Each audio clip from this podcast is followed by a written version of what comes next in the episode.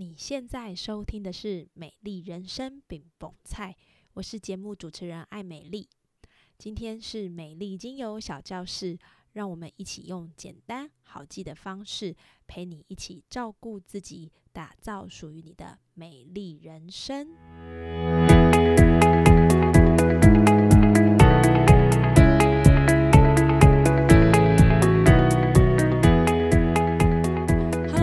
收听美丽精油小教室，我是艾美丽。最近呢，我的朋友常会跟我说，我的 podcast 讲了很多什么问题，要用什么样的精油，但是其实有很多时候，一般的人并不会一次就购买这么多精油。那是不是可以在节目中好好的介绍单一精油？至少去买的时候，他们可以多一点资讯，多一点 idea，知道要选择什么样的精油来适合自己的状态。这个部分呢，开启了我做这个单元的一个想法，就是帮精油做个简单的生产履历，来点自我介绍。那今天节目要介绍的就是薰衣草。新手入门的时候，通常会挑的几个精油，有一个就是薰衣草。为什么呢？我觉得因为薰衣草有很多的特色啊，包含它好像什么都可以用，然后呢，味道很舒服、很放松、很舒压、很助眠。然后听我家隔壁有在用精油的都说，哦，薰衣草这个精油非常的万用，你可能烧烫伤可以用啊，蚊虫叮咬可以用啊，睡不着的时候可以用啊，或者是疼痛不舒服，呃，鼻塞的时候可以用啊。也有一个说法是，哎，你每次都说精油的妈妈就是薰衣草，那为什么我们要把薰衣草作为一个简单入门的好精油呢？那今天的节目，我们就会针对薰衣草精油做个简单的介绍，还有薰衣草到底有什么样的分类，以及薰衣草的作用，还有使用薰衣草之前有什么事情是你应该要先注意的。那我们就开始喽。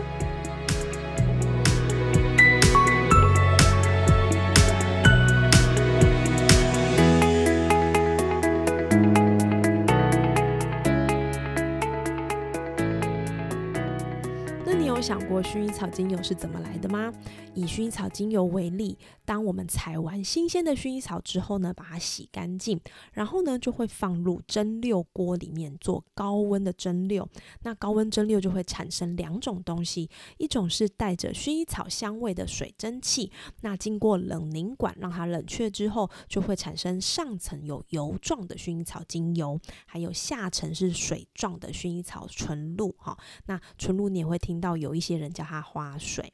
那薰衣草精油呢，它其实是目前世界上最常使用的芳香疗法产品。那它是由这个薰衣草的花啊、茎啊，还有叶来去做萃取的。那萃取出来的薰衣草呢，会有一点点淡黄色粘稠状的液体，带有薰衣草的特殊香味。所以你会发现啊，其实薰衣草作用在很多很多的产品上，包含香水会有，或者是化妆品，还是一些保养品，还有沐浴用品，甚至是这个洗衣精都会有一些薰衣草的影子。那薰衣草的作用其实到现在已经有两千五百年的历史了。那以芳香疗法来说呢，薰衣草它其实是被视为改善情绪跟焦虑的代表。你常会听到跟薰衣草有关的词，比如说呃镇静、解痉挛，或者是抗高血压、抗菌、防腐功能也常常被提到。那为什么薰衣草精油的功效这么多呢？其实呢，是因为薰衣草精油的功效主要来自于沉香醇，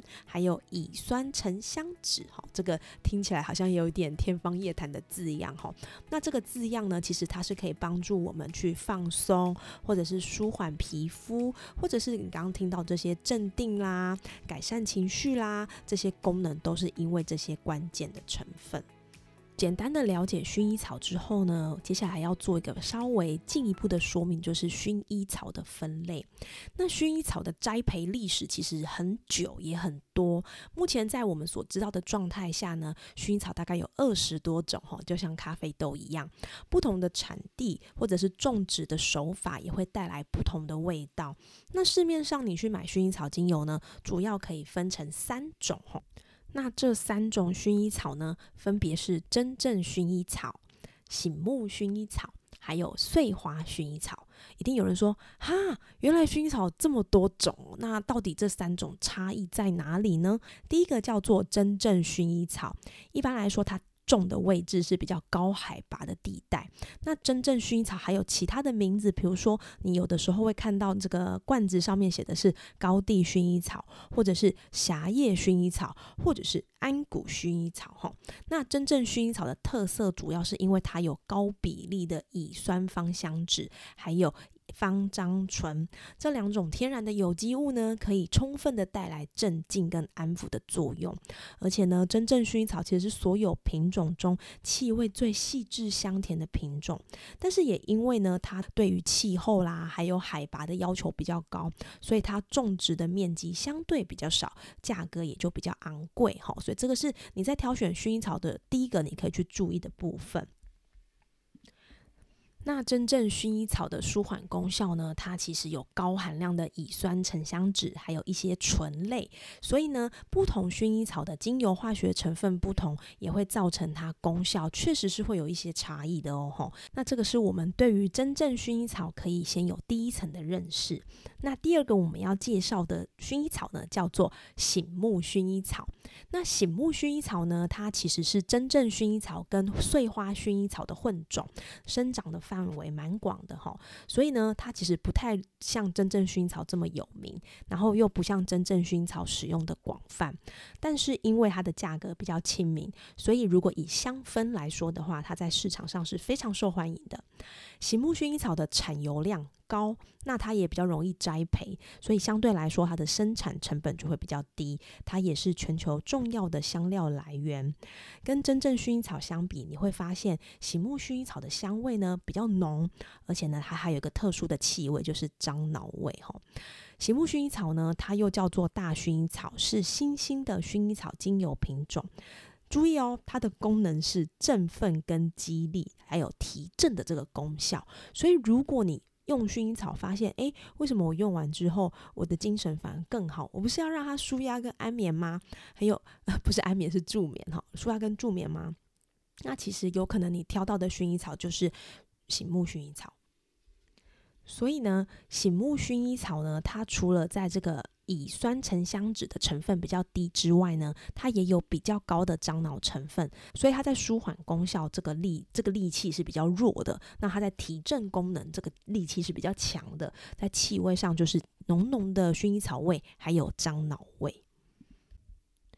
那第三个呢，我们要来介绍的叫做碎花薰衣草。碎花薰衣草呢，它种植的位置比较低哈，属于在低海拔的地带。那主要碎花薰衣草的原产地是在西班牙。那西班牙，大家想到西班牙就知道它比较不耐寒，它生长的区域就是刚刚说的这个低海拔的区域。那由于碎花薰衣草它有高比例的单铁醇，它能够让烧烫伤的伤口快速修复。相较于醒目薰衣草呢，那这个碎花薰衣草。它的樟脑气味更强烈，有较强的疏通畅快感。那碎花薰衣草呢？它是因为它有比较高含量的桉叶油醇，哈，有没有觉得这个名字有点似曾相识？这个桉叶油醇就是尤加利精油的主要成分，所以呢。碎花薰衣草的功能比较偏向净化跟杀菌，它跟真正薰衣草还有醒目薰衣草这个原来我们想象的功能性是差比较多的。因此呢，如果你真的对于薰衣草精油已经玩到一个程度了，你可能会比较知道你的需求是什么，那你在购买薰衣草的时候也比较不容易买错。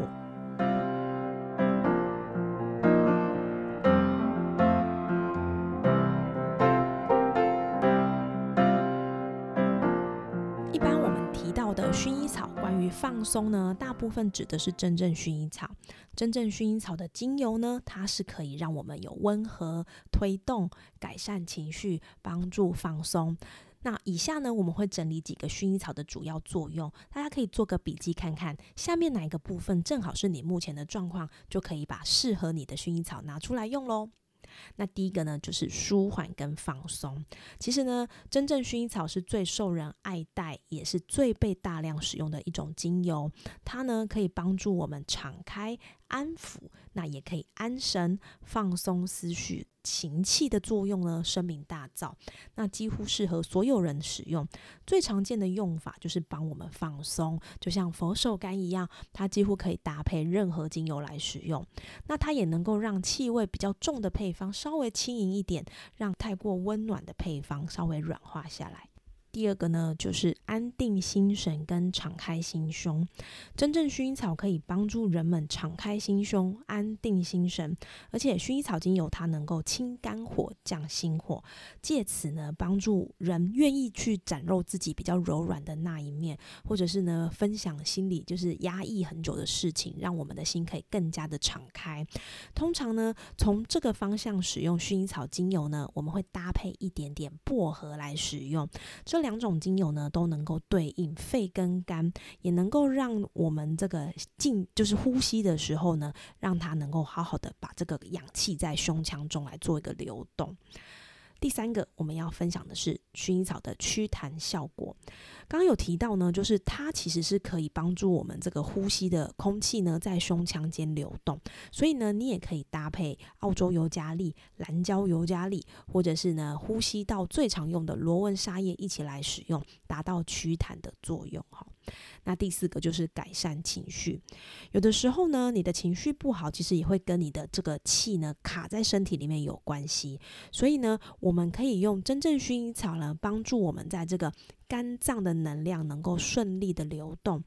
当我们的身体出现卡气的状态的时候，比较容易会暴怒啊，吼，或者是唉一直叹气，或者是肋骨的侧边会有点疼痛跟胀气。这个时候，其实你可以把薰衣草精油去抹在你的身体上，那它就会是一个非常非常适合日常随身携带的精油。再就是呢，现代人这个工作压力很大，我们也可以透过薰衣草精油帮助我们去化解我们生活中大大小小的烦闷，还有易怒跟挫折感。也有人会在办公室里面呢去熏香这个真正薰衣草，我觉得这个感觉是一个不错的方法，然后就是至少这个压力上可以做一点点的缓解。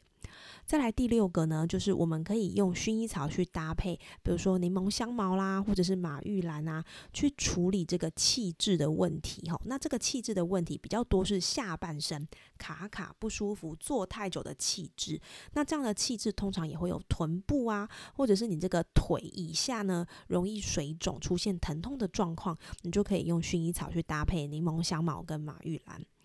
再来第七个就是降肝火。其实呢，肝火旺盛这个词呢，在最近是非常非常容易被提到的。我们的身体呢，时时刻刻都在寻求平衡，所以呢，刚有提到你的气卡住了，你可能呼吸不顺；你的胆经的气卡住了，你可能就会呃下半身胀胀的啦，脚水肿啦，臀部不舒服啦，吼。那所以呢，如果你的气全部都卡卡着，都没有一个很好的疏通。最后就会爆发，就像这个一锅盖着盖子的滚水呢，都没有滚了，都没有人去把它掀开，那它就会自己把它掀开哈。那我们可以把这样的一个爆发视为是一种肝火，那这样的肝火，我们可以用薰衣草还有罗马洋甘菊，把它用来清肝火。平肝气，也能够冷却过剩的怒气，带来安神的效果哈。所以你如果发现自己最近就是比较容易生气啊，然后也比较容易暴怒啊，那你就可以用薰衣草跟罗马洋甘菊来作为你这个安神的部分。第八个就是驱赶蚊虫，大部分的人呢都会因为薰衣草独特的香气所吸引，但是你知道吗？其实蚊虫非常的讨厌薰衣草的气味哈，所以呢，薰衣草精油对于驱蚊防虫非常的有效。那这边我就会建议大家，如果你是要用这个驱赶蚊虫的目的的话呢，你就不一定要用到真正薰衣草，你用碎花薰衣草有这个气味来赶走蚊虫就可以了哈。那如果你不幸被蚊虫叮咬，你就可以把薰衣草去抹在你这个被叮咬的地方，可以帮助消肿，还有止痒。那你也可以把薰衣草精油滴在棉花上，放在衣柜的角落，可以帮助衣物防虫，哈，也可以让这个衣服呢有一个比较舒服的香味。那当然，你也可以直接用酒精跟水，还有薰衣草精油调和，制作浓度比较高的喷雾，就可以把它喷在这个蚊虫比较容易出现的角落。会发现，因为它的味道会让蚊虫惧怕，那蚊虫出现的频率也会就会渐渐减少了。那第九个呢，就是针对烧烫伤或者是刀伤、割伤，薰衣草精油呢，其实非常非常的能够帮助缓解伤口疼痛或者是发炎的功能哈。我自己真的屡试不爽，因为呢，我很容易会分心，比如说煮菜的时候在想别的事情，或者是在做手工的时候啊，然后不小心也就是晃神，然后呢，就让自己可能手割伤或者是烫伤。因此，我的薰衣草通常用最多的时候都是。是在烧烫伤或者是割伤，不夸张哦吼，就是只要我烧烫伤的状态一出现，我就会呃在很短的时间内密集的去补这个薰衣草精油。那也会发现，透过这样的方式，让我的伤口呢几乎在隔天大概就好了一半。所以我认为薰衣草精油除了有刚刚讲的这些呃帮助放松啦、改善这个肝火啦，或者是驱赶蚊虫等等的作用之外，我认为在呃伤口的处理上，它也非。非常非常的有帮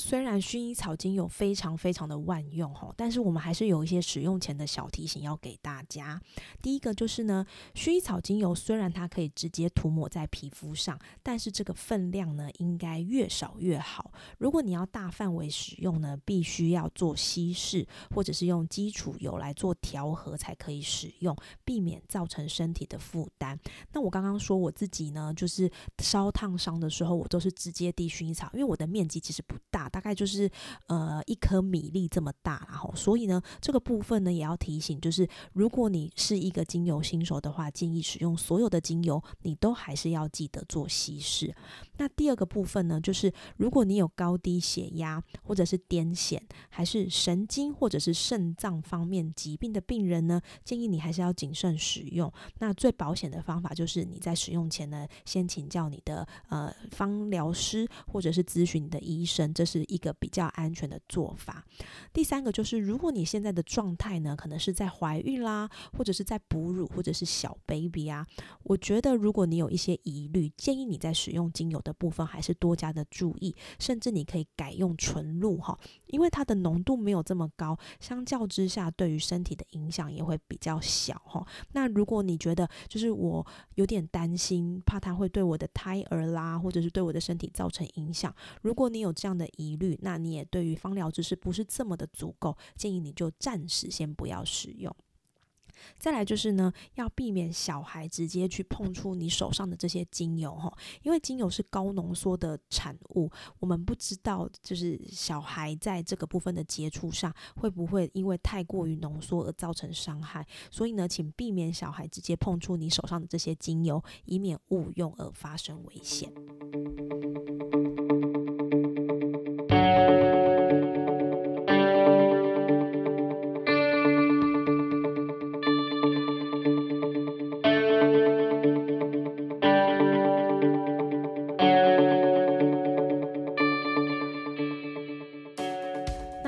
最后呢，其实要跟大家做一个简单的结论，就是其实薰衣草有很多很多的功能性，你可以依照你的需求去挑选适合你的薰衣草。那我们在节目当中呢，有帮薰衣草的分类做了简单的介绍。所以呢，如果你需要有舒缓、镇定的功效，请你选择真正薰衣草；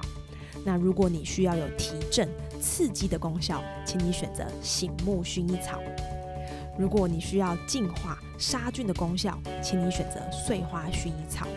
三种薰衣草都有各自的功能，所以呢，我想今天的节目呢，其实针对薰衣草做了一些简单的分享，还有简单的介绍。那也希望可以帮助听众朋友呢，你在使用薰衣草的时候呢，能够更清楚知道自己的需求，挑选真正适合你的薰衣草精油。